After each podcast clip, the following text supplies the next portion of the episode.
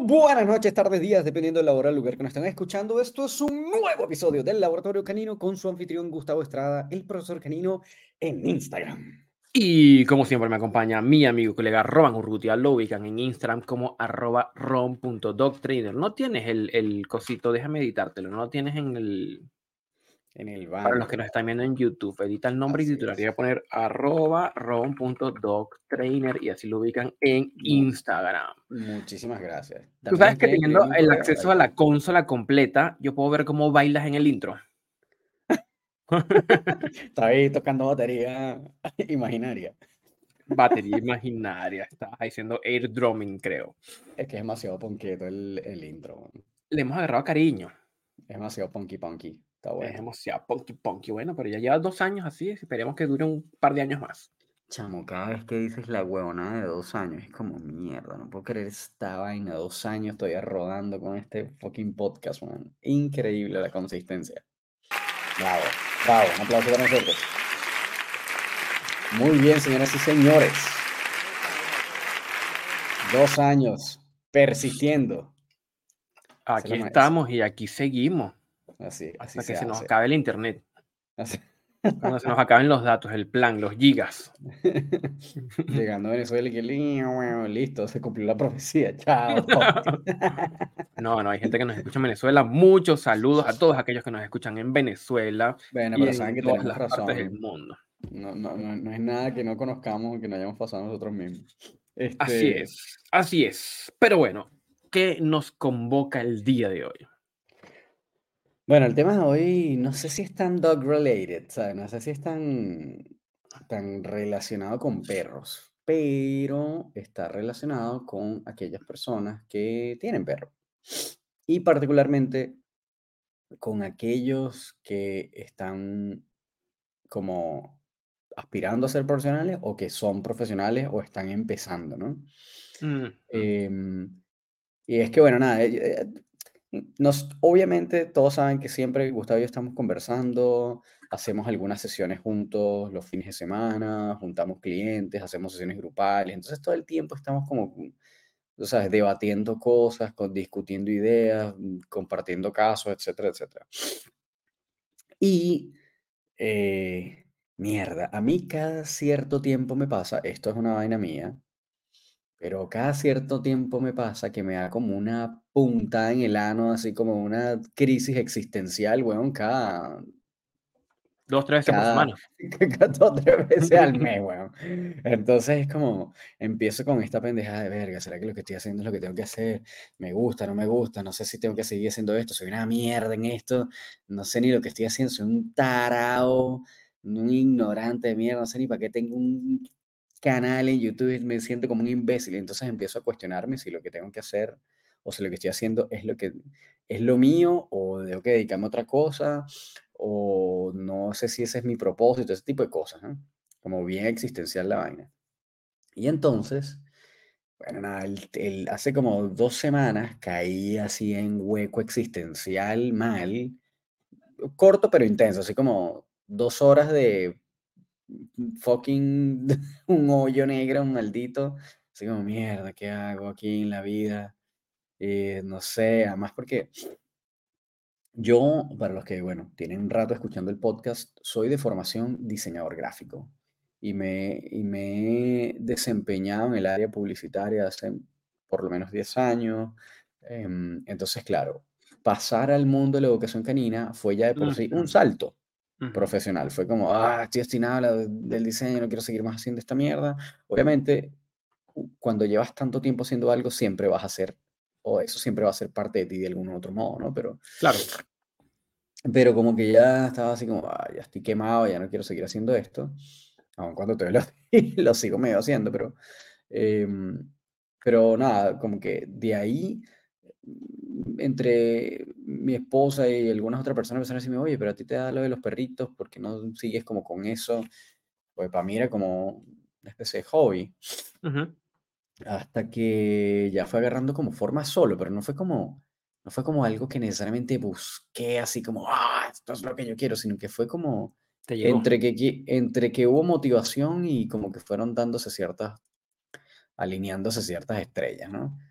Pero, claro, como que hay veces en las que si tú no sientes que tienes esa cosa que es como un sueño desde pequeño, o como el llamado, tú sabes, así del, no sé, weón, la gente así como se siente el llamado del Señor, no sé, weón, así como esta cosa es lo mío, y la pasión desde siempre, desde que tengo uso de razón, tenía un perro, esas historias así que son como, desde siempre crecí con un perro, yo para nada, como que mi cuento, nada que ver, nunca tuve perro, los perros nunca fueron una atracción gigante, me encantaban, pero nunca fue una atracción gigantesca, no era como que yo soy el animal lover más grande del mundo y eh, que mi, cuento entró porque necesitaba resolver un problema y me formé para resolverlo. Y al final me pareció demasiado interesante el tema del comportamiento, la cosa y todo lo que estaba alrededor de esto, eh, me terminó como atrapando.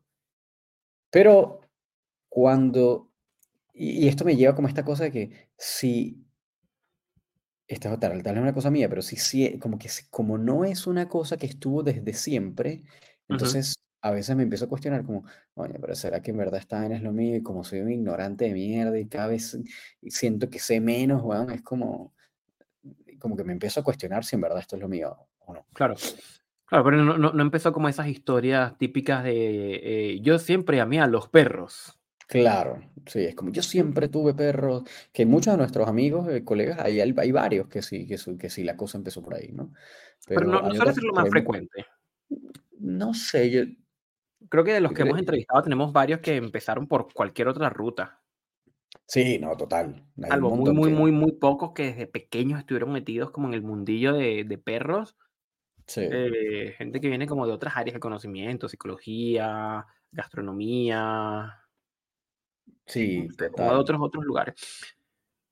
Pero claro, pero pasa eso, eso claro, es que yo creo que a mí me pasa algo similar. En, mi casa hubo perros, pero era el perro que mi mamá cuidaba y, ahí ni ahí con el perro. Sí, estaba, o sea, era un, uno más, no era así como que desde, desde siempre, desde que era así, mi corazón estaba con los perros. No, eran como que eran seres, miembros de la familia que los queríamos, pero tampoco era la pasión.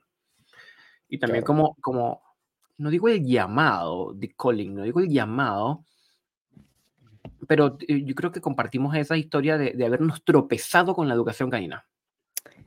Exacto. Nos tropezamos con eso. Toby tenía un problema de ansiedad por separación, lo llevé a educar, trabajaron pura obediencia, eso no fue funcionando y fue como, bueno, y ahí surgió como la invitación a estudiar y todo este cuento. Em, pero claro, y, pero es que me pregunto si es que efectivamente hay un llamado que está desde siempre. O es como una romantización así como del vivieron felices para siempre, que quienes viven felices para siempre son eh, porcentaje estadísticamente no son los más. Coño, ese es el tema, de repente va por ahí la cosa, ¿no? Que uno de repente siente que si no es algo que siempre estuvo, eh, como que tal vez lo descartas, como que, ah, esto no es lo mío porque no estuvo siempre o no estuvo desde el principio. Entonces, como que no tal vez como que no le das el peso que, que tiene. Porque tal vez sí es, o de repente mutó, que también es válido, ¿no? Como que de repente al principio querías otra, una cosa, pero después se transformó en otra. Claro. Y, mutó y ahora es, ahora es otra cosa, la que te, la que te llama o la que te interesa. Y, y claro, como que una de las cosas que me ha mantenido ahí es que siempre hay algo que surge, huevón, que me empieza como a romper la cabeza y me quedo pegado investigando, investigando, investigando.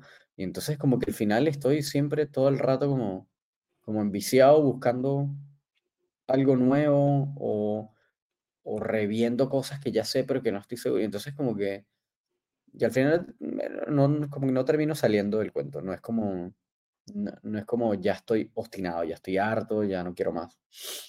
Em, y cuando pasa ese efecto, es que, es que pasa ese efecto que en la medida que empiezas a estudiar más, te das cuenta de lo poco que sabes.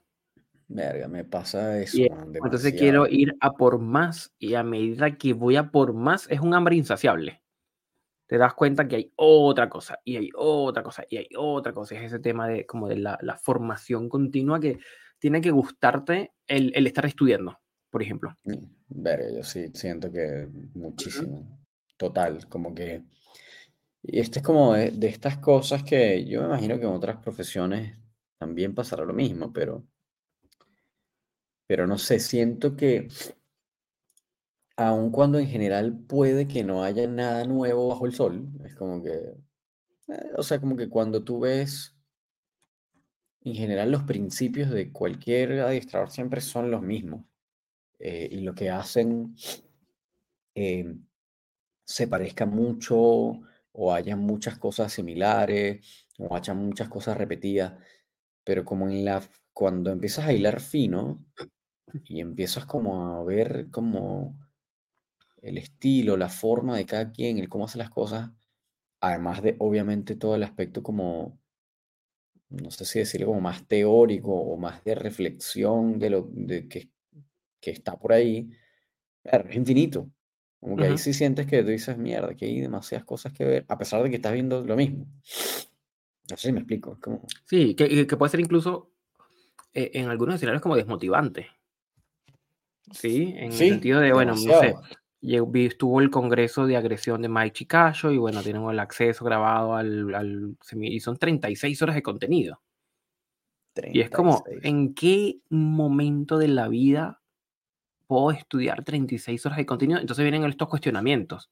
Oye, son 36 horas de cosas que no sé, por lo tanto en este momento no lo estoy haciendo bien y podría estarlo haciendo mejor y brrr, esa espiral en que a veces caemos de, de, de, de, autocuestionamiento, de autoflagelación quizás, de a ratos, en donde mm, no, nos atrapa allí. Y, no sé si es que, o sea, por un lado, pueda responder como a ese, esto que mencionaste más temprano, de que como no suele ser algo que, que viene del inicio, es decir, no es que uno de chiquitito o oh, sueño con ser veterinario, esas son cosas como más recientes, uno no tenía como exposiciones a estos temas.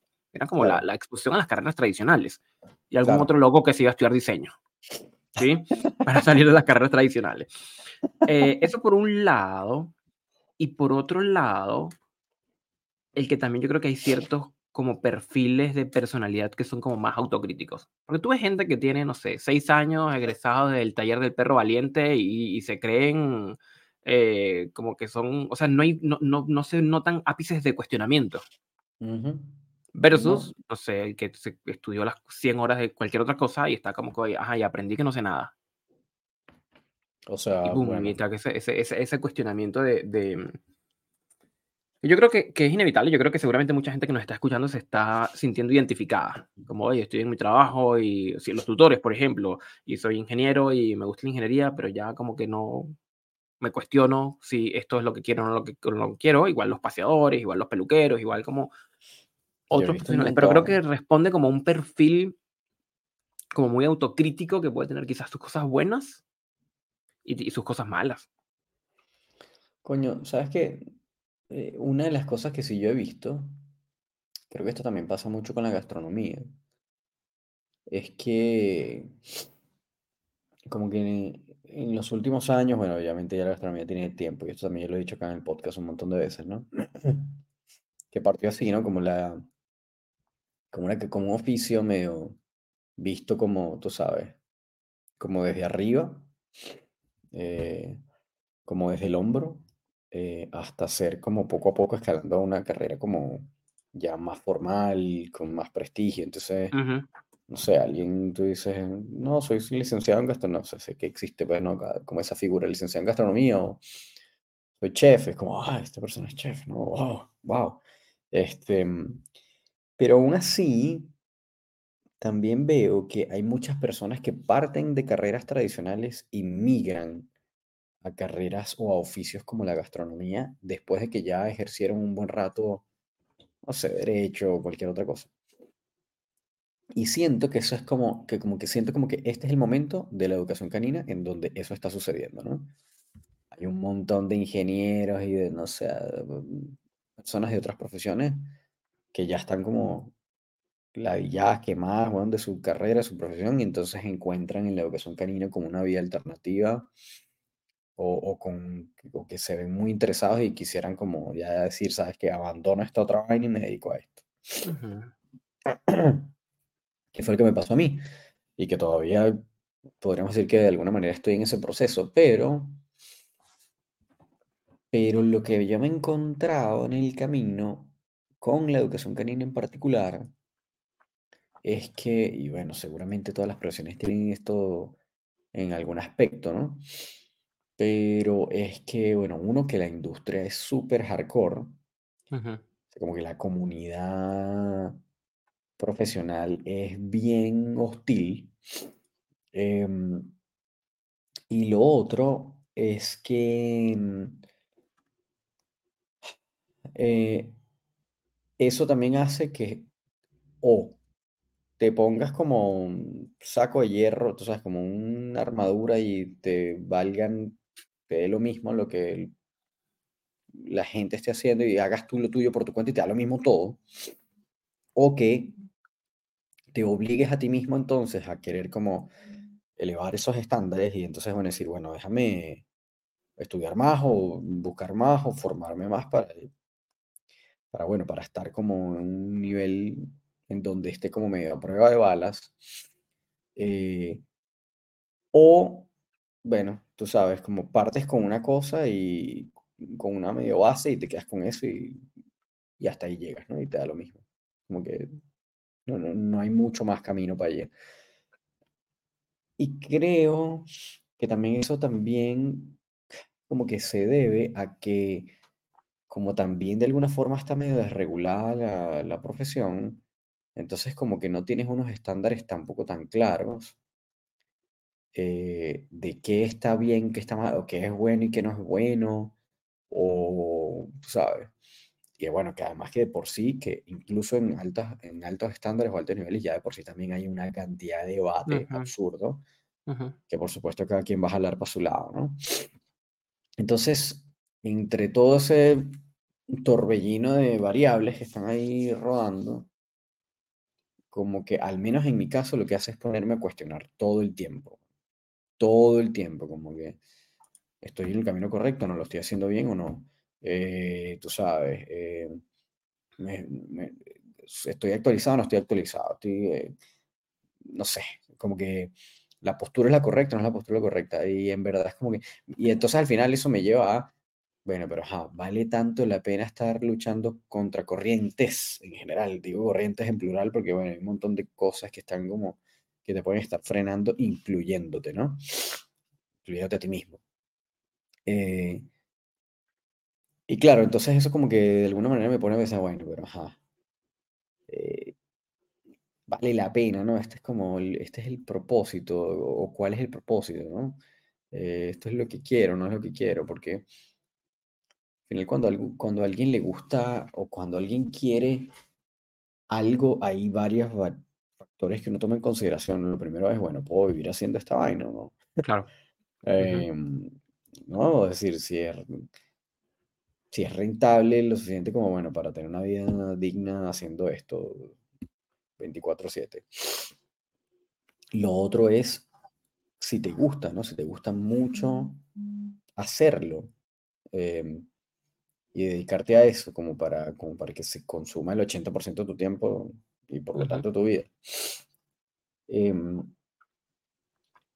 y lo otro es como, bueno, ¿no? Las, las, características del estilo de vida que te toca asumir una vez que ya te dedicas a la profesión. ¿no? Algunos estarán más eh, trabajando más remoto, otros mm, más como indoors, ¿no? Como en su casa o en una oficina o qué sé yo.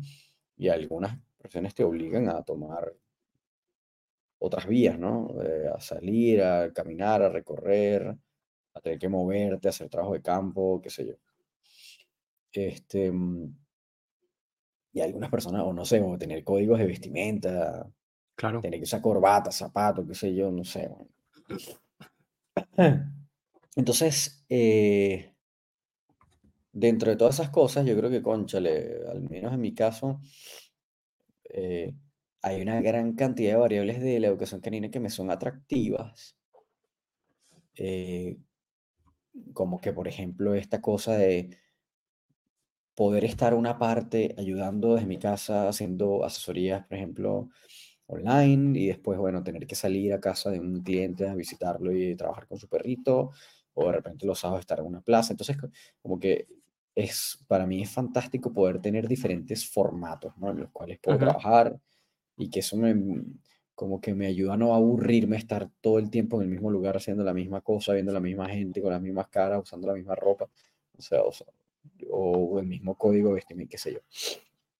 Eh, y lo otro que también, eh, eso es una primera cosa, lo otro es que eh, sentir que estoy impactando directamente en la calidad de la vida, en la calidad de vida de las personas a través de la modificación de conducta de su perrito y obviamente la calidad de vida de ese perrito también, ¿no? Eh, para mí es sumamente satisfactorio, ¿no? Como saber que efectivamente estoy aportando algo a alguien y no es a una, no sé, bueno, una corporación de 50 millones de dólares que no le hace falta un peso más en su existencia. Eh, que está bien, o sea, que es parte de la maquinaria, ¿no? Está bien, yo no, no tengo nada en contra de eso, pero, pero obviamente sientes que hay como más, como que estás llenando un espacio con un propósito un poco más, eh, no sé si decir loable, pero como, o por lo menos un poco más concreto, que tú puedes ver directamente. Obviamente, no sé, estás trabajando en una agencia de publicidad y le estás ayudando a Coca-Cola a ganar 50 millones de dólares con una campaña nueva. Es como que está cool, estás alimentando un montón de bocas más, incluyendo la tuya, pero no ves el impacto directo, me explico. Es como, no, no, no, hay nada detrás que tú puedas decir, wow, wow. Más allá de la motivación del ego de hice un buen trabajo, o la gráfica que hice está cool, o me voy a ganar un premio con esta campaña haciendo algo que está fino, pero pero es un tema más como de satisfacción profesional que de estar ayudando a alguien o a, estar aportando a los demás algo. Em, entonces, esto creo que como que son como las cosas que, en mi caso sí me, wow, me, me parecen como muy atractivas, ¿no? Claro. De la educación canina. Pero con todo y eso, me dan estas demencias, weón, porque siento que, que, que no es fácil eh, estar dentro de la industria y, y, saber si estás haciendo un buen trabajo o no. Para nada, es que allí yo creo que hay varias cosas aquí que estoy tomando nota para poder puntualizar, porque resueno con muchas de las cosas que dices, eh, en el sentido de, yo creo que es inevitable para ciertos estilos de personalidad, es inevitable eh, caer en crisis inevitable caer en crisis. Bueno, eso. Es decir, que van a haber crisis a regularidad em, por, por una confluencia de varios factores. Es decir, por un lado, tenemos la cara visible eh, que de los educadores caninos, que bueno, es una profesión de ayuda, estamos ayudando a otros, a otras familias, a, a perritos, a mejorar la convivencia, bueno, en el área que nosotros nos desempeñamos a salvarlos de la muerte, literalmente, eh, que esa es la cara visible. Y bueno, la posibilidad de hacerlo de maneras distintas, o lo hago online, o lo hago presencial, o lo hago a domicilio, esa es como la cara visible. Pero está esa otra cara invisible, que es la otra cara de la moneda, que es la que pone intención. Si esto fuera solo esto, pues sería una maravilla. Felices de la vida al 100% sin cuestionamiento, pero la vida no es, como lo decimos todo el tiempo, no es ni blanco ni negro, hay unas matices de crisis importantes. Y ahí confluyen, creo yo, tres cosas, a mi manera de verlo. Las vueltas que yo le he dado cuando también me encuentro como en esos hoyos negros de ¿qué estoy haciendo? A mí me pasa también. 13 años dedicado a esto y un día me despierto y digo, oye, ¿yo será que sirvo para esto? Y si me dedico a otra cosa y rescato la psicología y empiezo con crisis. A cuestionarte la cuestión. Sí, la existencia, o sea, el todo. Mm. Em, pero allí yo creo que, es una mixtura de varios, varios elementos. Los elementos que juegan como en contra. Uno, yo creo que sí, indudablemente estilos de personalidad. Y cuando tú planteas los diferentes, hay unos que que se blindan, o sea, la, la, la felicidad del ignorante. El que se blinda, que tiene solo una sola cosa y piensa que lo hace perfecto y todos los demás lo hacen mal y se lo cree, entonces, claro, está blindado. ¿ya? Eso es un estilo de personalidad. El que cuando recibe algún comentario negativo eh, se rinde. Yo no sirvo para esto y, y se va. Y sabemos de educadores que empiezan y, no sé, dos meses trabajando y luego desaparecen y más nunca. Claro. ¿Vale? Sí. Porque es otro estilo de personalidad. Y aquellos que entran en este loop de cuestionamiento. Oye, me están señalando, entonces, pum, empezamos a darnos vueltas si esto es lo que está bien, si no está bien, si hace falta aprender más. Entonces, como el loop de cuestionamiento. Hay un tema de personalidad. Dos, yo creo que hay un tema de momento evolutivo también, como el zeitgeist en el que estamos atravesando, donde la Sí, polarización, eh, es- más que en ningún otro momento, más que nunca, gracias al, al- al cómo funcionan las redes sociales, eh, que es muy fácil, es muy, muy, muy fácil recibir comentarios negativos de alguien de cualquier lado del planeta en dos minutos. Eh, y lo que tú planteas es la toxicidad del gremio. Esas cosas pueden en algún momento confluir, tu estilo de personalidad, con que estabas en un mal momento de polarización y de pronto el gremio eh, tóxico, donde por estos estilos de personalidad pueden haber estos comentarios, estas, estas incidencias, que bueno, por más que se nos digan y nos pasan, que a veces nos comentan algo y dice, oye, Gustavo, no te preocupes, no le prestes atención, él no sabe lo que está hablando, tú sigue en lo tuyo que está ayudando a mucha gente. Está bien, Ujú. eso suena muy bien a nivel cognitivo, pero a nivel emocional, el comentario llegó. Esto Sí, no, claro. es, es como el jurado que dice, eh, por favor, se le pide al jurado que ignore eso. Ya lo escuchó, no lo puede ignorar. ¿Sí? Eso ya está ahí. ¿Sí? Claro. Entonces, eh, claro, entonces tienes por un lado como estas luces verdes de la- lo que es estar en una profesión de ayuda, poder estar cambiando vidas, poder estar salvando de la muerte, poder estar trabajando con diferentes modelos, inclusive poder en ocasiones como elegir los clientes con los que vas a trabajar para que la experiencia sea favorable. Pero por otro lado está como toda esa, esa zona eh, oscura que de pronto no mucha gente ve. eh, y claro, cuando las dos cosas chocan, conflicto, dos fuerzas en oposición chocan, uno queda en el medio como, ajá, ¿y ahora qué? Yo creo que para, para, para ti, tanto como para mí, la opción ha sido, bueno, ¿sabes qué? Estudiemos y, Claro. y vea- y veamos algo más y, y, estudiemos algo más y aprendamos algo más. Pero mm, como estrategia de afrontamiento, que no creo que esté mal, ¿sí? porque en el peor de los escenarios sales con más conocimiento con el que entraste. Claro, sí, total, Sí. total. Eh, pero claro, sin duda yo a veces, yo a veces miro a algunos colegas de estos que son blindados, que lo están haciendo terrible mal y, y ni se están dando cuenta de que lo están haciendo mal. Y a veces los veo "Ah, la, la, la- ¿cómo se llama? La felicidad de la ignorancia. Sí. Oye, también ¿cómo lo veo, ser como este Es otro que, que ni, se, ni, ni se entera lo que le están diciendo? Ni se entera, porque ese es un tema como a nivel cognitivo, ni se entera de que le están tirando un sarcasmo, una ironía. Sí. Sí, ahí, no sé, bueno, ahí a veces me da como cringe. Como que, como que, no sé, yo siento que quedarme con lo que vi al principio de algo y no cambiar nada de lo que hago, eh, porque una cosa es que no sé, por ejemplo, hay gente que tiene un sistema y ese sistema no lo va a cambiar, o sea, no lo va a cambiar en el sentido de que no es que se va a poner a hacer otra cosa, pero lo va perfeccionando. Y obviamente al perfeccionarlo estás cambiando cosas, ¿no? Em, pero eso es una cosa y otra cosa es no, mov- o sea, no mover ni una pieza en el tablero. Es como yo estoy exactamente haciendo lo mismo desde hace, no sé, X cantidad de tiempo y que no modifiques absolutamente nada nunca, es como huevón. O sea, eh, alguna vaina tiene que haber cambiado en el mundo como para que tú alguna cosa puedas cambiar o, o la experiencia te ha tal vez enseñado alguna data, te ha mostrado algunas cosas que como patrón incluso funcionan o no y, y te obliguen a modificar algo. Pero, pero puta madre, es como, es imposible que no te hayas topado con algo que no hayas podido resolver o que no pudiste resolver y luego descubriste cuál era el- la solución y lo resolviste y te diste cuenta que esa primera eh, ruta que tomaste no era y por lo tanto ya no la vas a seguir tomando cuando te encuentres con esa misma situación. Lo Eh, que, lo que pasa es que estás haciendo el análisis desde el estilo de personalidad que es crítico.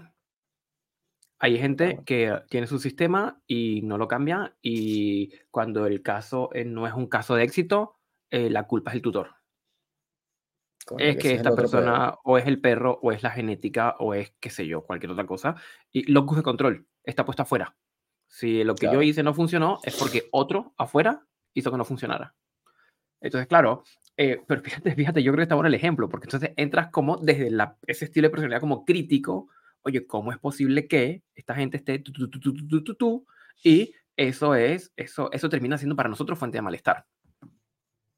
Cuando Claro. escuchamos que llegó el perrito, no, y este señor que da tres clases, en la primera clase habla de dominancia, en la segunda clase hace el alfarrol, en la tercera clase patea al perro y sigue trabajando y le siguen pagando y uno lo mira como, oye, pero ¿cómo? ¿Cómo?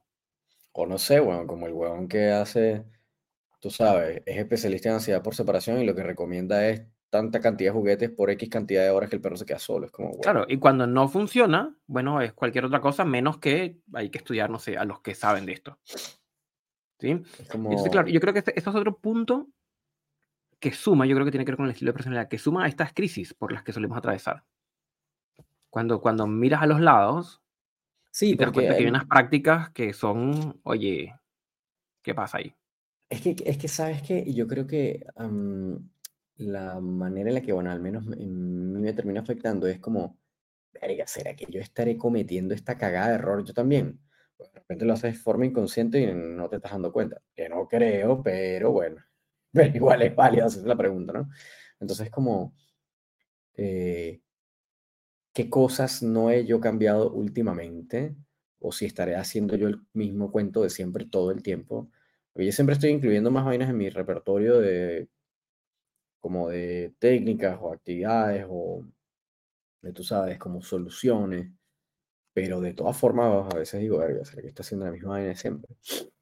Em, entonces yo creo que en ese sentido sí suma, como esta cosa justamente de como preguntarme si efectivamente eh, estoy cambiando, ¿no? Estoy modificando, estoy mejorando, estoy ajustando, este, estoy optimizando procesos, porque si no, bueno, es como, o incluso estoy experimentando cosas nuevas.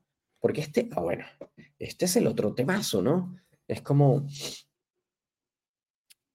he visto, bueno, no, he visto, no, me ha tocado lidiar con profesionales que en algunos momentos me han criticado porque vieron una técnica o vieron un micro video de tres segundos y ya les pareció que lo que estaba haciendo parecía no estar bien o que les llamaba la atención o algo por el estilo.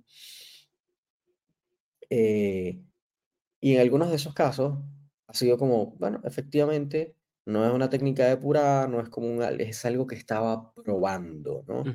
Viendo a ver Ah, cómo ok. podría funcionar una determinada eh, aproximación a un determinado problema. Y no necesariamente eh, porque sentía que esa era la solución o era la única vía o esto es la realidad o esta es la verdad absoluta. No, estoy probando algo.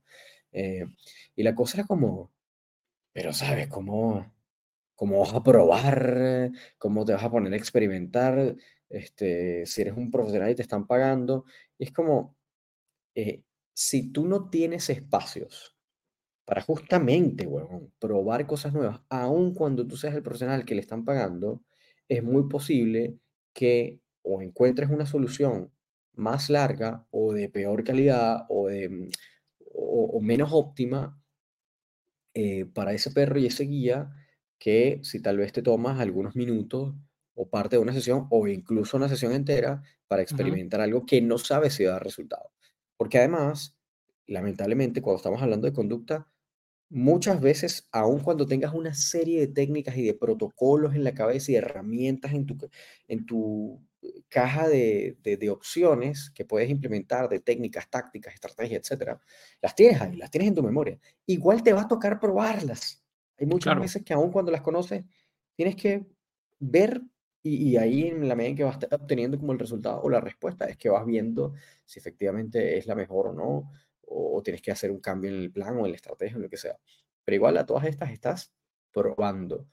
Em, entonces como que en muchos casos es algo de ensayo de error, aun cuando tú sepas que hay un patrón o que hay una gran cantidad de probabilidades de que una determinada técnica te sirva o estrategia te sirva para un perfil que ya tú estás viendo que la experiencia te dice, ah, esto lo resuelvo haciendo esto, porque ya sabes que te ha dado resultado en el pasado.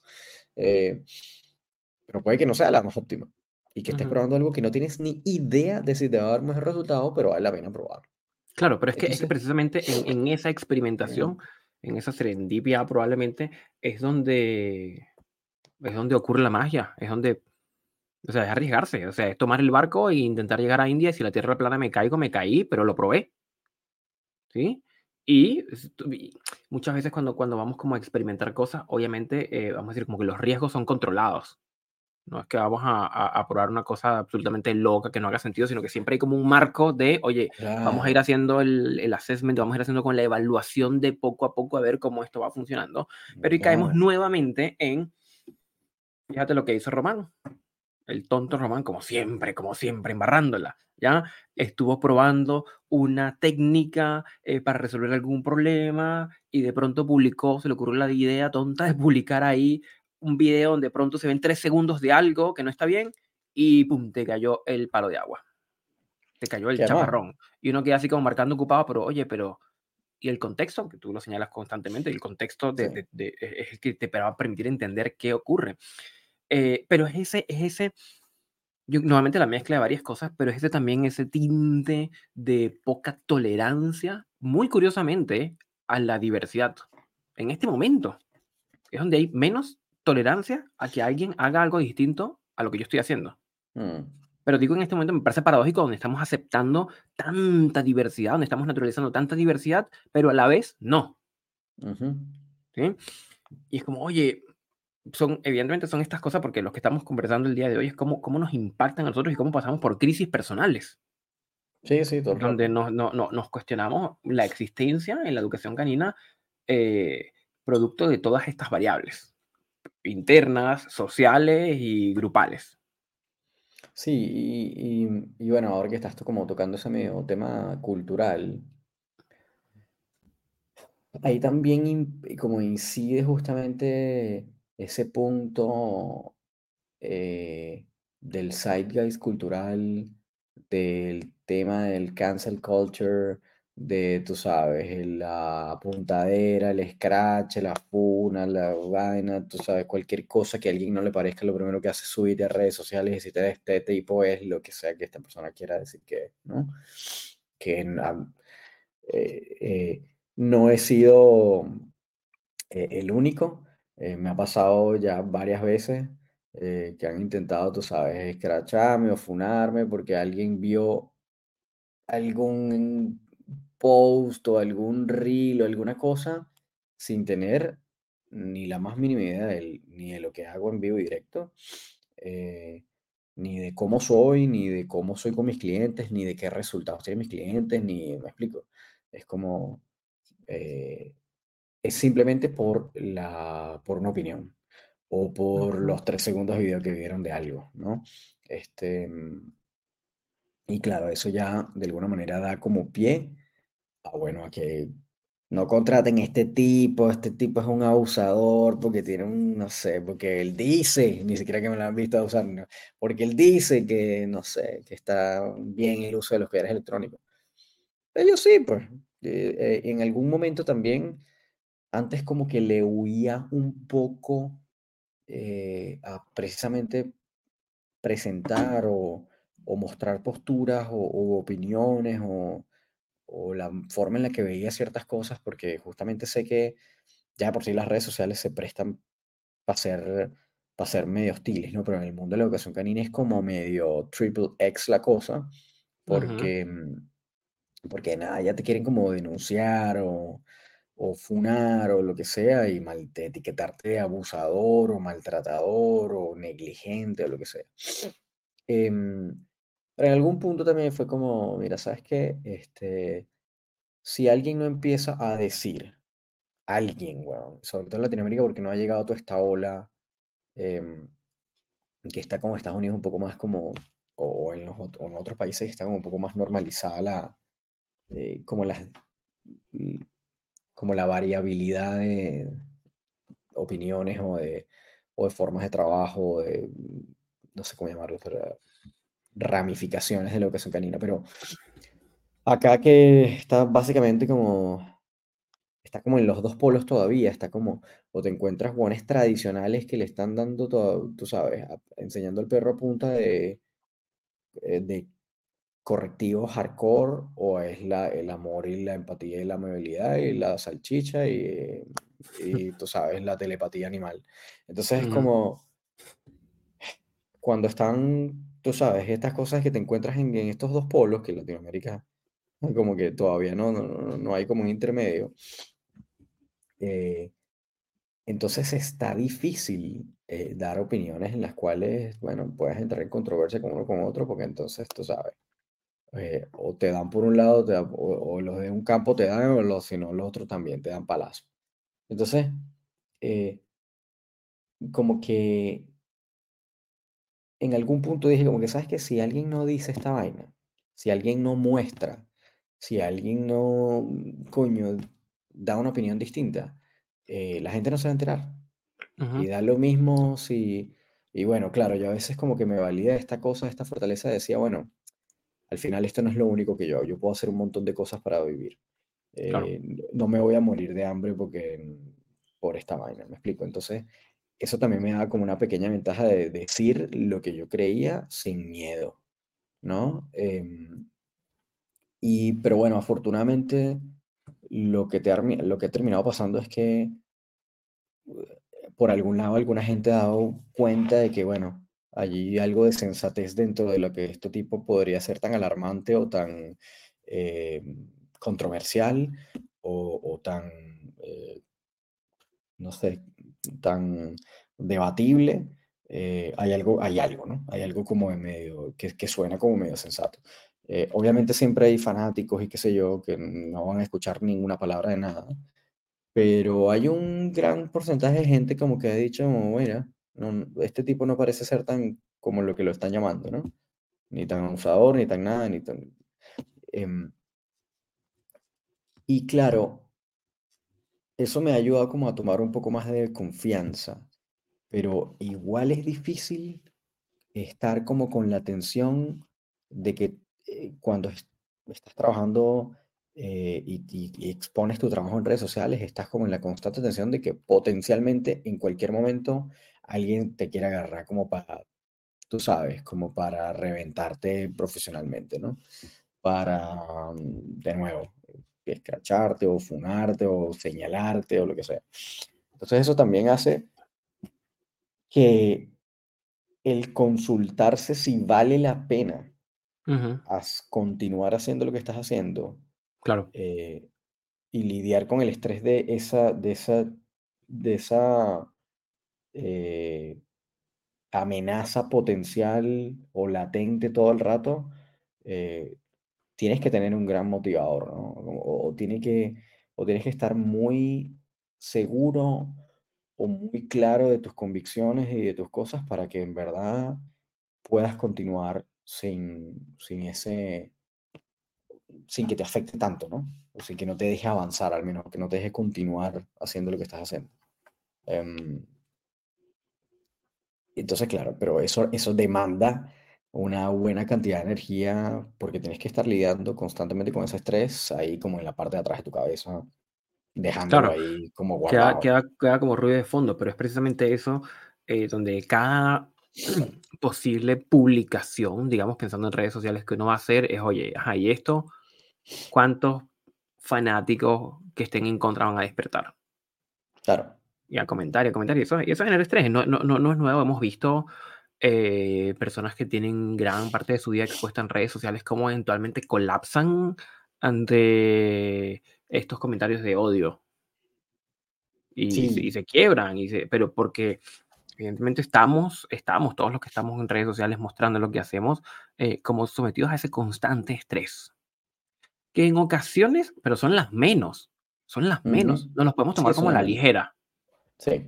No, así como que, ah, mira, me puso esto, bueno, ya, listo, pero en la mayoría somos seres humanos, igual nos llegan los comentarios y los leemos, no es como que no lo leas, o sea, hagan el intento de no. leer algo, no se puede, leemos en automático, ¿sí?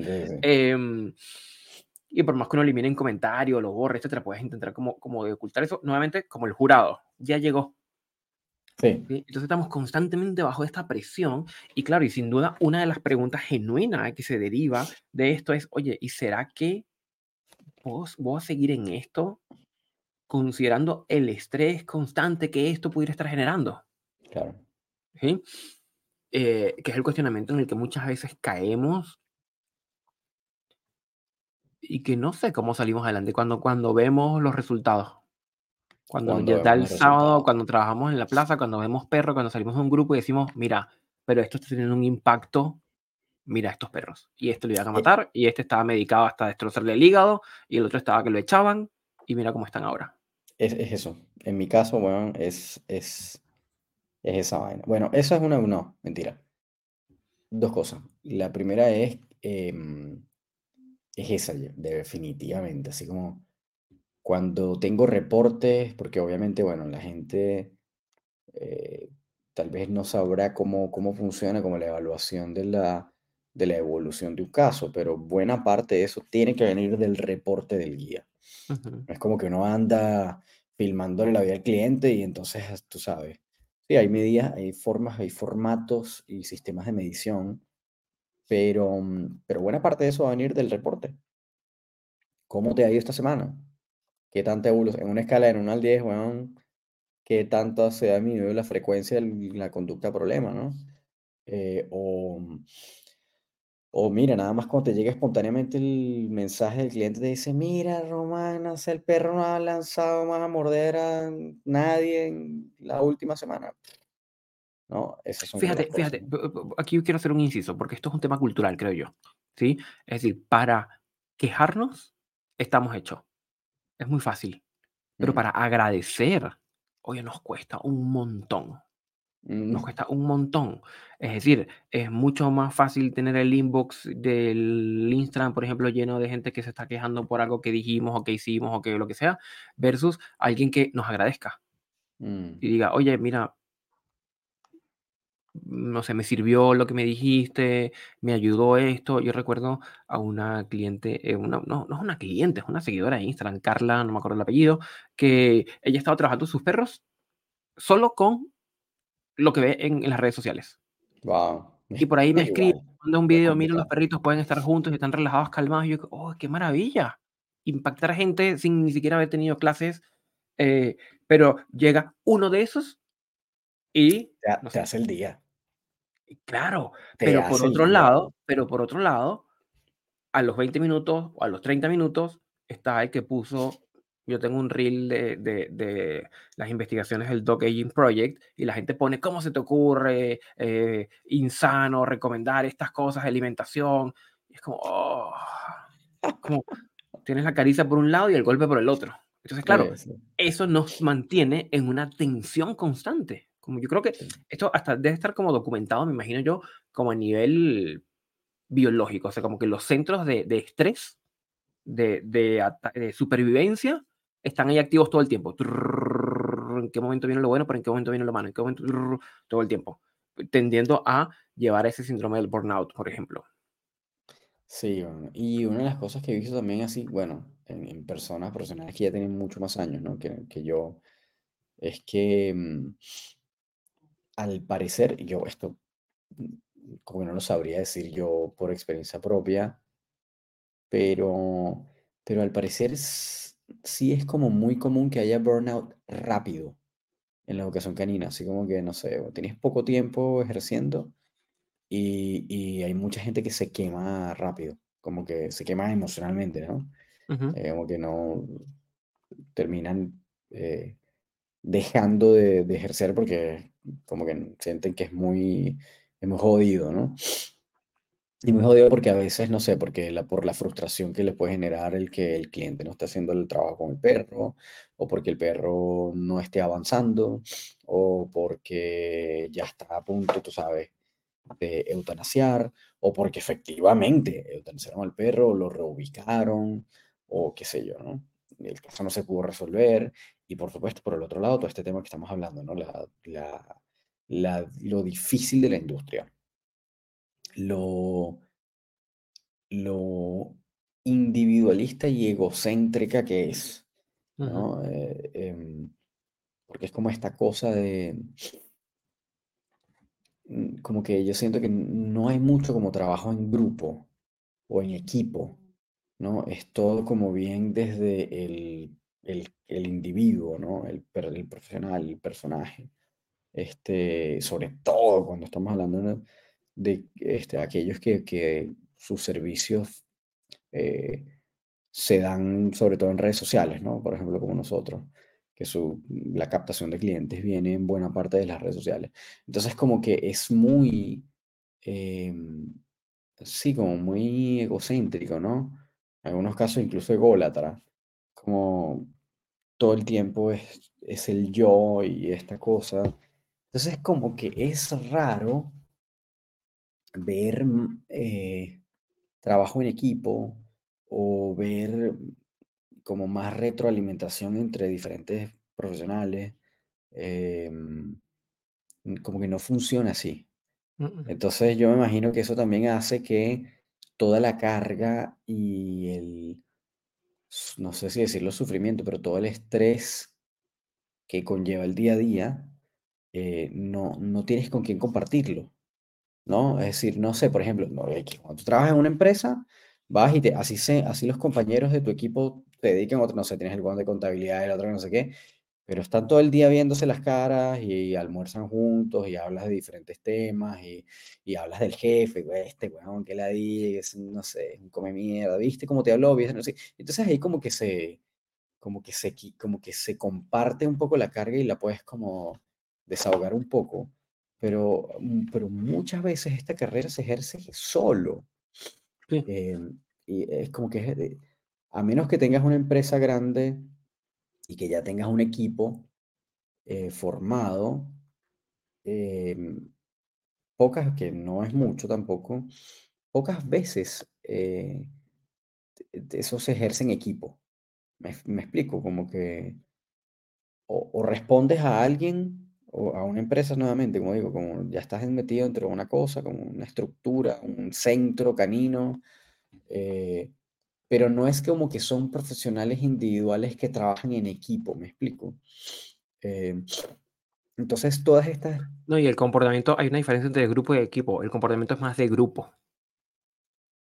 Son varios profesionales que están dentro de la misma empresa, digamos, de adiestramiento, pero cada uno está haciendo lo suyo como por su cuenta, pero en equipo, equipo, equipo, eso de vamos a sentarnos los dos en el piso con una perrita al mismo tiempo a trabajar y a debatir ideas, eso no, eso no, eso es, eso es más raro todavía. Eso tienes toda, verga, tienes toda la razón, no lo había, no lo no, lo pensado y tampoco lo he visto ahora que lo pienso. Bueno, no, sí, algunas veces en uno que otro de esos, tú sabes, pero más como en Estados Unidos es lo que he visto. Así como que bueno, hay uno que está trabajando así como, no sé, haciendo el distractor o como el decoy, pero es más que todo, pero a eso, y de broma. Pero realmente no, no he visto así como dos personas así como pensando, así como, ah, bueno, ¿y qué podríamos hacer? Bueno, de repente podemos hacer esto y como discutiendo ideas de cómo atender el caso. Muy poco, no, no, no lo he visto.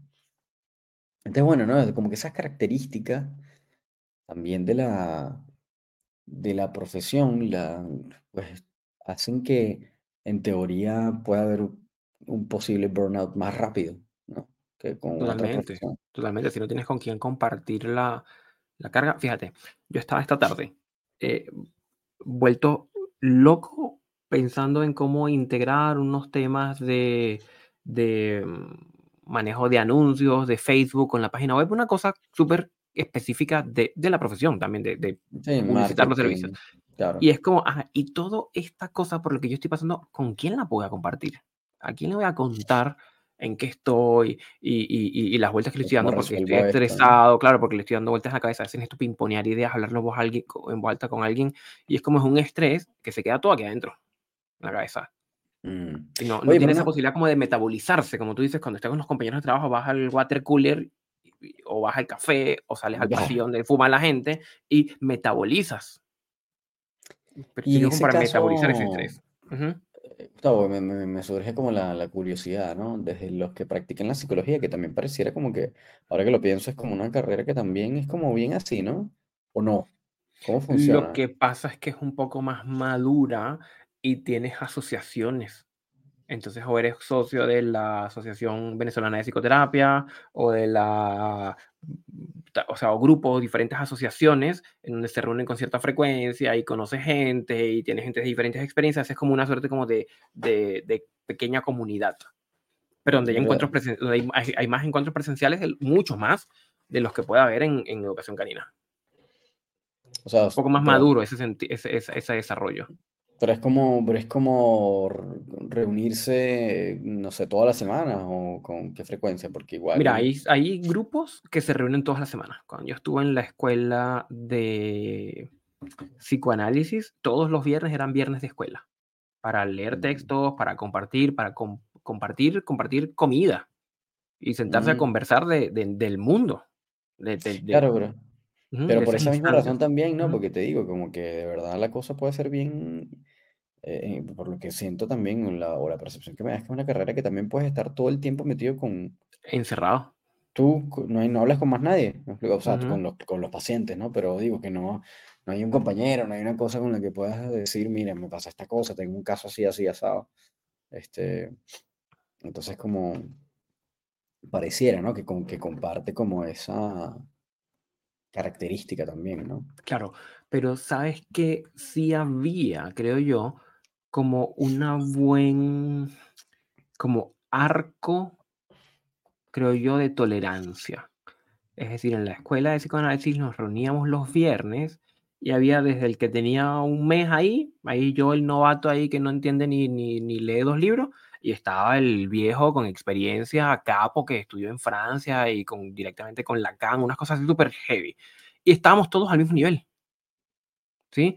Que yo creo que, no sé, me hago la hipótesis que si de pronto fuéramos a juntar a un grupo de educadores, ya inmediatamente pu, pu, pu, serían como mini, serían muchos subgrupos, irían como mucha división, inclusive una división jerárquica por este tema que tú señalas como del ego. Porque por un momento pensé, en la medida que tú estabas hablando, pensé, bueno, está bien, si esa es la característica que tiene el gremio y sabemos ya la diferencia entre grupos y equipos, pues bueno, vamos a construir equipos. Yo creo que valdría la pena. ¿Sí? Es como, como, como, como construir equipos, construir equipo, construir asociación, construir, tender puentes más que derribarlos. ¿Sí? Y hablar con ese que tiene una visión distinta a mí, oye, ¿qué podemos tener en común y en qué podemos hacer clic? Aunque en otras cosas no hagamos clic. En vez de conectar por la, o, o no es conectar, pero en vez de hacer ese, ese pack por la diferencia, hacer pack por los puntos de encuentro, que sería otra lógica. ¿Sí? Podríamos estar sentados fácilmente compartiendo una comida, una parrilla de diferentes eh, ópticas, siempre y cuando pusiéramos el foco en los puntos de encuentro. total, y hay un montón. Siempre hay muchos más puntos de encuentro que de separación. Muchos más. Inclu- o sea, in- incluso cuando hay, o sea, a menos que las visiones sean demasiado extremas, pero yo creo que ahorita cada vez es menos, ¿no? Eh, eh, o sea, no sé, por ejemplo, vamos a poner un extreme positive donde solo trabaje con refuerzo positivo, alzar la voz es una cosa que, tú sabes, es un sacrilegio, o incluso inclinarse corporalmente si el perro puede ser como estás intimidando al qué sé yo. Eh, ponerle una correa es como lo peor del mundo. No sé, algo así, a ese, a ese nivel. Eh, y que te encuentres con alguien que, por ejemplo, también, ¿no? Por el otro lado diga, mm, entregar comida a un perro es una estupidez. Eh, tú sabes, no sé, jugar con un perro es para, es para estúpidos. eh, el perro tiene que obedecer y quiera o no quiera. eh, y tú sabes, hay que darle duro, no sé, bueno, como es algo, el otro extremo, ¿no? Aun cuando sé que se, obviamente existen estos perfiles, siento que no es tanto. A pesar de que hay muchísimo, eh, muchísima controver- controversia y polarización y debate en las redes sociales, siento que, o sea, a estas alturas, por ejemplo, no sé, negar que un perro puede trabajar excelentemente bien a la hora de construir una conducta por comida, motivación, juego, etc. Negarlo es como decir, es como, no sé, es casi como negar un principio. ¿no? Es como, es como decir, bueno, e, e, e, es, difícil que, que, que, que, te encuentres a alguien que diga, no, vale, ¿qué te pasa? Eso no, eso no tiene ningún sentido. Em, entonces, yo creo y siempre he creído que efectivamente es muchísimo mayor la cantidad de puntos de encuentro que las diferencias, pero obviamente hacen más ruido las diferencias. Pero es como una cuestión, es como una cuestión de, de dónde pones el foco. Em, y no sé. Y también qué tan, eh, qué tan intransigente puede ser. Porque hay un tema de eso, ¿no? Como intransigencia, así como decir, bueno, sí, esto es verdad, pero esto, a decir, no, estás loco, ¿sabes? Estás, estás errado, esto no tiene ningún sentido, no, no hay nada que rescatar. no puedes rescatar nada nunca en el discurso del otro o en la postura o en el pensamiento del otro, es como, bueno, te tiene un problema, amigo. Claro, claro. Eso, es importante, vamos a subrayarlo. Si no puedes como rescatar aspectos valiosos de un punto de vista que sea distinto al tuyo, no es que el otro esté equivocado, es que tú estás equivocado. Tú tienes una limitante que te impide ver eh, los, como esas piecitas que pueden ser valiosas, aunque el discurso sea distinto. Claro. O sea, no sé. Eh, la otra vez estamos hablando, bueno, cuando, tú, cuando empezamos a hablar el otro, el, otro episodio sobre Dog Daddy o Zach George, que es como el de, es como el, ahorita es como la demostración fehaciente de la, de la, de la polarización de, distintos, de distintas posturas, ¿no? Pero, y ojo que desde acá, desde ese momento que tuvimos ese episodio hasta ahora, he investigado más sobre el Dog Daddy, que no conocía mucho, más allá de los videos que se amarrea a los perros, que no me gusta. Pero después fui entendiendo lo que hacía y por qué lo hacía. Me calé unos podcasts que lo entrevistaron y qué sé yo. Y el tipo, tú sabes, cuando tú lo ves trabajando, parece que este tipo no aprendió nada y lo hace todo como empíricamente, agarra a los perros a lo loco. Pero no, fíjate, el tipo sabe, sabe, sabe, no, no es un tipo sin conocimiento. Em, y ahí fue como, tú sabes, calando un poco más lo que hacía y entendiendo un poco más lo que hacía y, juzgándolo menos. Este, pero bueno, a mí no me encantan ninguno de los dos. Eh,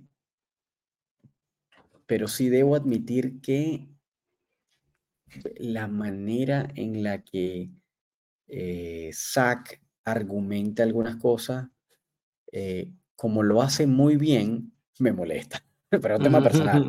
O sea, como que sé que lo hace muy bien, pero porque además como que esa gente que, que tiende a hacer las cosas de manera políticamente impecable, en la Cámara al menos, ¿no? Es como, lo hace políticamente correcto, todo tan correcto que ya te suena como, como a paja, ¿no? Te suena, te suena como este tipo es, bueno, está... Charlero. Es un charlero, ¿no? Em, pero, pero hay puntos, hay un montón de puntos en los que yo estoy completamente de acuerdo y que tienes razón. Y que muchas veces digo, bueno, bueno, me caga el tipo, pero, pero aquí hay un montón de puntazos en donde no le puedo quitarlas. Algunas cosas son como innegables. Eh, pero eso, ¿no? Si yo fuera como un tipo, ah, este tipo es un idiota. Bueno, igual digo que es un idiota. Me parece que es un idiota, pero, pero no puedo negar algunas cosas, ¿no? Como eso. Es eso, es tener como esa capacidad de decir, bueno, pero esto está correcto, ¿no? Em, entonces sí. Eh, y ojo que yo a veces soy bien como. No sé si decirte estarudo, pero pero como medio obtuso algunos, en algunos momentos, sobre todo al principio, cuando me encuentro con algo que me, que me genera como rechazo me choca. Pero, pero de nuevo, ¿no? Si no está como la capacidad de, de, de empezar a, a, revisar en frío el mensaje y lo que está y, el planteamiento. O sea, si en verdad nunca lo, si nunca lo revisas, nunca lo cuestionas, nunca nada, es como, o no encuentras algo que tú digas, bueno, en esto está, en esto estamos de acuerdo, es como, sí, no sé si decir tienes un problema, pero, pero es difícil no encontrar ni siquiera un punto. ¿Me Ujú. explico? Es como, coño, siempre tiene que haber algo que puedas rescatar o que o en lo que estés de acuerdo o en lo que por lo menos no estés en desacuerdo. ¿no? Claro. Este, Mira, aquí quiero subrayar algo, porque tú señalas, señalabas al inicio eh, este cuestionamiento donde quizás en algún momento uno piensa, oye, ¿será que yo soy de esos que se está quedando pegado en lo mismo y que no está evolucionando, ni mutando, ni transformando, ni actualizando? Sí, que fue como uno de los planteamientos al inicio. sí, sí. Pero fíjate, yo creo que a veces es importante como que otro lo pueda señalar, como mm, hace, no sé, tres, cuatro episodios, ¿ya? Eh, hablando de Doc Daddy, es como, oye, este tipo, una bestia, lo que hace, que... Pero ¿qué ocurrió tres, cuatro episodios después? Que, estás, que te fuiste, estudiaste, lo escuchaste y dijiste, ah, mira, ahora lo veo distinto. Eso es un movimiento, ¿sí? Dio un antes y un después. Es cierto, sí. ¿vale? Y lo vimos con nuestro, nuestro, nuestro ignorantísimo eh, podcast de gestión emocional. Claro, también. Entonces, y eso también hay, hay, hay un movimiento. Que por cierto, me gustaría, ojo, y a los que de nuevo voy a volver a repetir lo mismo que pedí en ese episodio. Si alguien tiene información interesante, que no tengas que comprar el fucking curso, paquete completo, etcétera, de Educan, que es lo único que hay disponible, eh, háganoslo llegar. Porque, bueno, además el libro, ¿no? Obviamente el libro ya lo- es acceso fácil. Este, pero, porque no sé, haciendo un pequeño paréntesis, volviendo a ese punto de la gestión emocional, si existen de nuevo investigaciones, posturas, teorías fuera del el protocolo del, del sistema cognitivo emocional, ¿no? Este, así que nada, si saben algo de eso, estaría interesante. Fuera de eso, fuera de ese pequeño, de esa pequeña burbuja, este, estaría interesante porque, eh, como de nuevo, ¿no? Esa, fu- fuimos a hacer esa investigación, encontramos ese montón como de formaciones pequeñas, cursos pequeños, pero todavía siento que, que hay como poca información eh, de libre acceso o, o que te, o de o, o abierta al público, artículos de opinión o, de, o, académicos o algo de esto. Este, que encontramos un montón de cosas después, eso que, que ibas a decir, ¿no? Encontramos un montón de cosas después ahí, pero, pero todavía creo que, que son como muy eh, cerrados o pagos o anichados, me explico, Claro. eso. Pero lo que quiero señalar es ese antes y después. ¿Sí? De, no sé, no sé si, si, si logro como transmitir la idea de este movimiento. Sí, de sí, que no es estás en las mismas diciendo lo mismo todo el tiempo, infinitum, sino que eso tiene una mutación. Y, y hubo alguien, hubo un, los dueños de Loki, me parece que fueron ellos, eh, comentaron acerca del podcast, que el podcast de ahora es muy distinto al inicial. Sí, ¿sí? Entonces, en estos dos años hay una evolución no solo de las ideas, sino de la forma en que se transmiten. Sí, bueno, pero es que Sí. ese primer episodio fue un desastre. Como del primero al 20, no sé. una- el Los primeros primero, cinco. El Ujú. primero, la vaina más acartonada del mundo, no llamo ni qué decir. Parecía, parecía clase de inglés de, hola, mi nombre es Gustavo, ¿tú cómo te llamas? Yo me llamo Román, ¿y tú cómo estás? Pero bueno, pero yo creo que, que, eh, un, un elemento importante que a veces uno mira, le pasa por encima, es el siguiente. Cuando hay mucho temor a caer en algo, ese temor es el colchón que evita que caigas en algo. Mm, Sí, tengo muchísimo miedo a quedarme estancado con técnicas que sean una mierda y que no funcionen. Y ese mismo temor de quedarte estancado haciendo eso es lo que te lleva a darle vueltas a otros temas. mm, claro, claro. Sí. Mira, El que no teme ese tipo de cosas ya está cerrado. No hay duda. Es verdad. Es lo que y son los que- es el que tiene y lo tiene y, y ya está ahí. Mira, qué interesante eso, ¿no?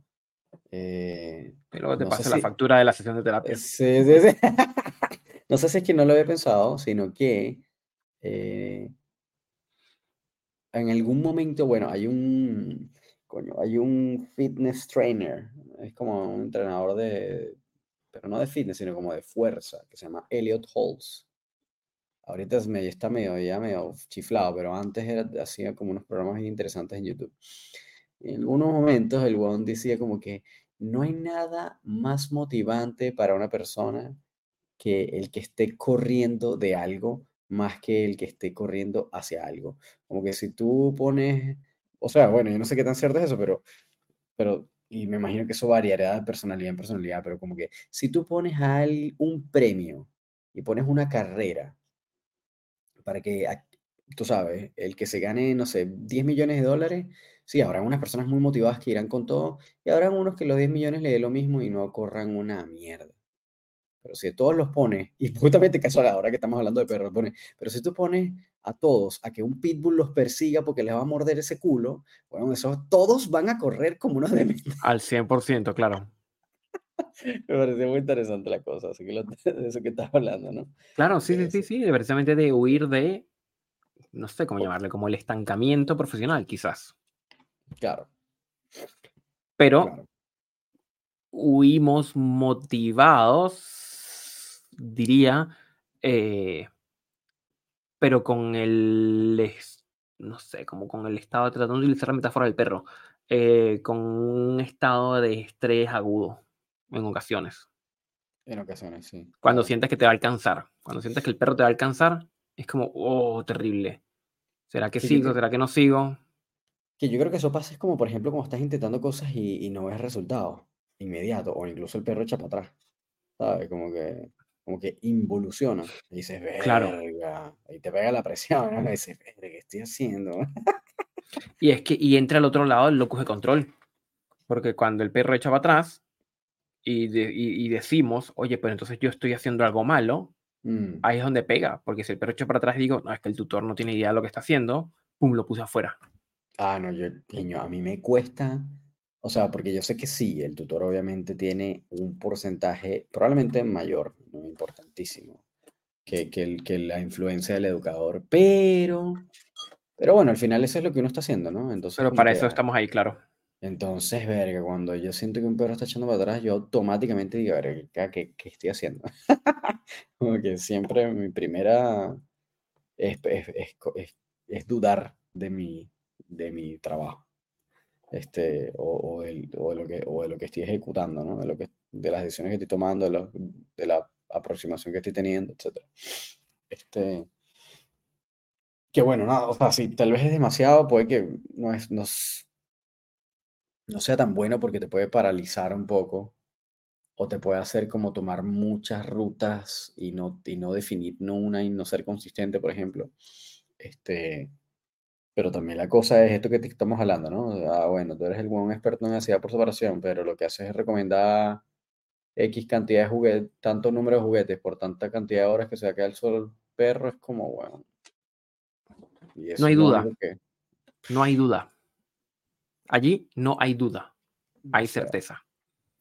Y aquellos que tenemos la desgracia de estar en la duda metódica cartesiana, eh, es precisamente cuestionar todo lo verdadero, todo lo tangible, todo lo fáctico, todo lo que está y, y- y ver si es que hay algo más allá. Yo creo que esto también, y yo, y yo sé que ya estamos más o menos montados sobre la hora, pero bueno, tal vez lo vamos a como, un, com- como, como el, el, para el spin-off del, del próximo episodio. Es como, yo siento que esto también a veces puede pasar con los guías. Sé que probablemente los que están escuchando este episodio sean puros profesionales, pero si eres un guía, no eres profesional y llegaste hasta el final, hasta esta parte del episodio, es como, siento que también es un elemento que puede afectar constantemente al guía de, ¿será que este tipo es el que es? ¿No? Y empiezan a hacer como trainer hopping, ¿no? Empiezan como a brincar de un profesional a otro, bueno, tienen una semana y ya, ¿no? Se van con el otro. Y entonces empiezan, tú sabes, a estar brincando o incluso cambiando eh, como estrategias. Es como, no sé, Roma me dijo que hiciera esto, ay, pero yo vi esta cosa en YouTube, déjame probar esto. Y es como, no, no, como que sigue la receta, como que sigue Claro. el, el paso a paso, trust the process, ¿no? Confía en el proceso. Eh, y creo que eso también puede venir por ahí, ¿no? Como, como justamente esta, este estado dubitativo todo el tiempo. Bueno, por un lado porque quieres resolver la cosa ya, lo más pronto posible. Este, segundo porque mm, a veces creo que de repente el guía puede sentir que no sabe si lo está haciendo bien o no y por lo tanto intenta otra cosa. O soy muy malo en esto y déjame intentar otra cosa. O déjame intentar con otra persona. Eh, y lo otro es como la frustración, ¿no? Es como medio, esta mierda es demasiado frustrante y, y, y como cae, y se cae como en esta cosa de la gratificación instantánea, ¿no? Déjame hacer algo que me lo resuelva ya, ¿no? Me- o me alivie un poco.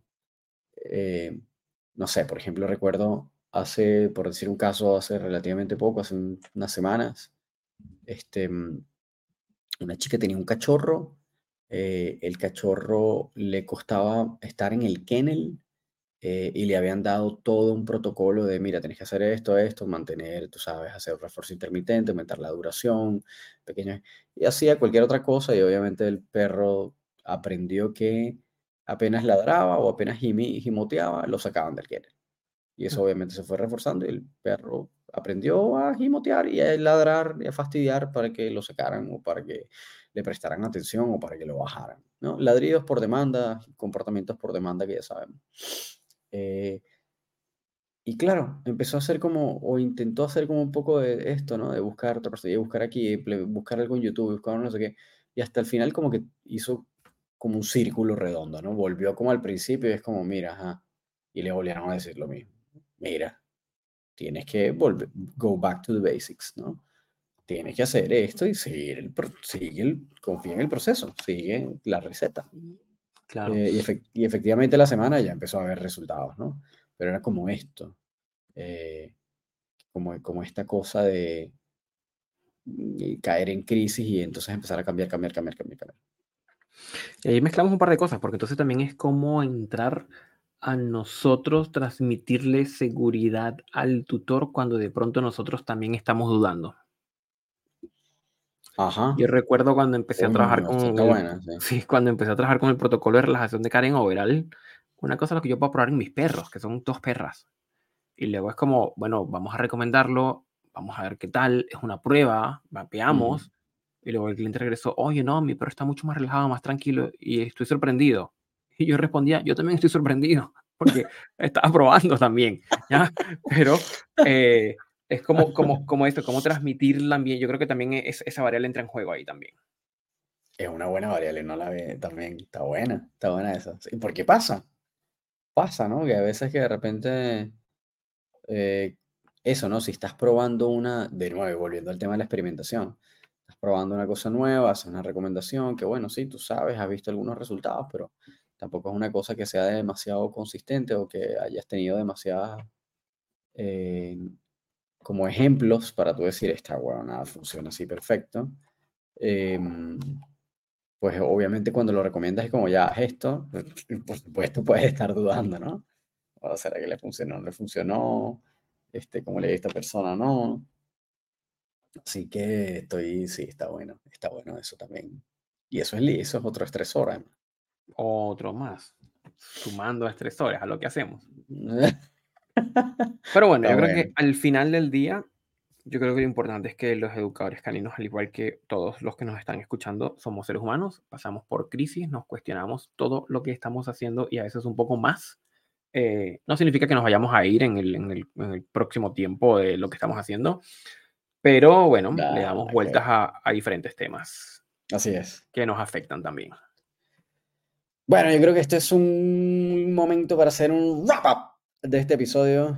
Este, mm, para los que les pareció demasiado profundo existencial, no, no importa. Echen para atrás, hay un montón de episodios que les pueden gustar, que están buenos ahí. Si les gustan otra O cosa, decimos que vayamos mucho más ligero también, no pasa nada. bu- busquen en la lista y para arriba y para abajo, como quieran.